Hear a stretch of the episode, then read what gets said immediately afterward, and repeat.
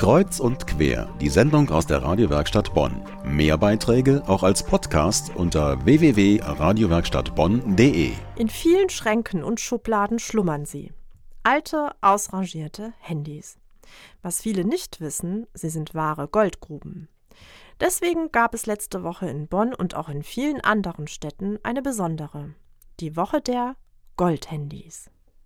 Ich habe hier im Studio meine Kollegin Johanna Risses sitzen. Johanna, was sind denn Goldhandys? Ja, man könnte meinen, es sind tatsächlich vergoldete Handys, aber im Grunde ist es ein Begriff, den das äh, katholische Hilfswerk Missio geprägt hat, um nämlich darauf aufmerksam zu machen, dass Handys eben nur mit sehr wertvollen Mineralien funktionieren. Zum Beispiel eben mit äh, Gold und Koltan. Und Eva Maria Hertgens, Referentin bei Missio und Organisatorin der Handysammelaktion, war letzte Woche hier in Bonn und hat den Startschuss zu dieser Woche der Goldhandys gegeben und hat dabei sehr anschaulich erklärt, äh, warum diese Handys eigentlich so wertvoll sind. In diesen Handys sind sehr viele verschiedene Metalle und Elemente verbaut, oft zwar in sehr geringen Mengen, aber durch die große Anzahl nicht mehr benötigter Geräte, die in Schubladen verstauben, sind es insgesamt doch große Mengen an Rohstoffen, die man wiedergewinnen kann und auch in einem hohen technischen Reinheitsgrad inzwischen wiedergewinnen kann. Wenn man sich vor Augen führt, dass 41 Handys so viel Gold enthalten wie eine ganze Tonne Golderz, dann sieht man, dass es sinnvoller sein kann, auf diese Geräte zurückzugreifen, als neue Gruben aufzumachen. Das war Eva Maria Hertgens, Referentin bei Missio und Organisatorin der Handysammelaktion. Und warum war ausgerechnet letzte Woche die Woche der Goldhandys? Also letzte Woche war auch eben die internationale Funkausstellung in Berlin. Das heißt, es wurden wieder jede Menge neue Smartphones vorgestellt.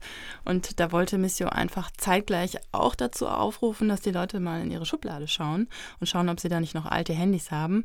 Weil man kann mit der Spende doppelt Gutes tun sozusagen, sagt Missio. Zum einen werden nämlich die Handys recycelt, also die Rohstoffe in den Handys werden sozusagen für neue aufbereitet. Und zum anderen verwandelt Missio den Elektroschrott dann auch in Spenden. Das heißt, ähm, für ein Projekt in der Demokratischen Republik Kongo. Dort werden nämlich die Mineralien für Handys überwiegend abgebaut. Immer wieder wird darüber berichtet, dass der Abbau der Rohstoffe für Handys mit grausamen Bedingungen verknüpft ist. Was genau ist das Problem? Ja, das Problem ist, dass in der Demokratischen Republik Kongo ein sehr blutiger Bürgerkrieg herrscht und eine Ursache dieses Bürgerkrieges sind eben Mineralien wie Gold oder Koltan.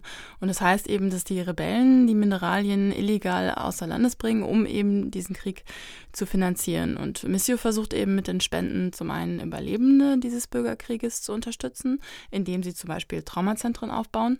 Und zum anderen versuchen sie auch ähm, den konfliktfreien Abbau dieser Mineralien für Handys zu unterstützen.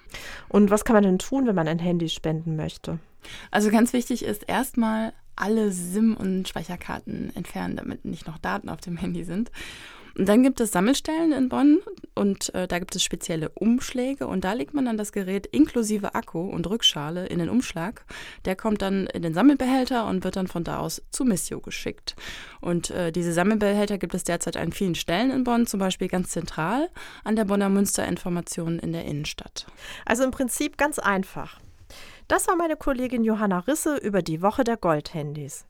Vielleicht haben Sie ja auch ein Goldhandy in Ihrer Schublade, das Sie spenden können. Die Sammelbox in der Bonner Münsterinformation gibt es noch knapp zwei Wochen. Mitten in der Bonner Innenstadt. Gangolfstraße 14.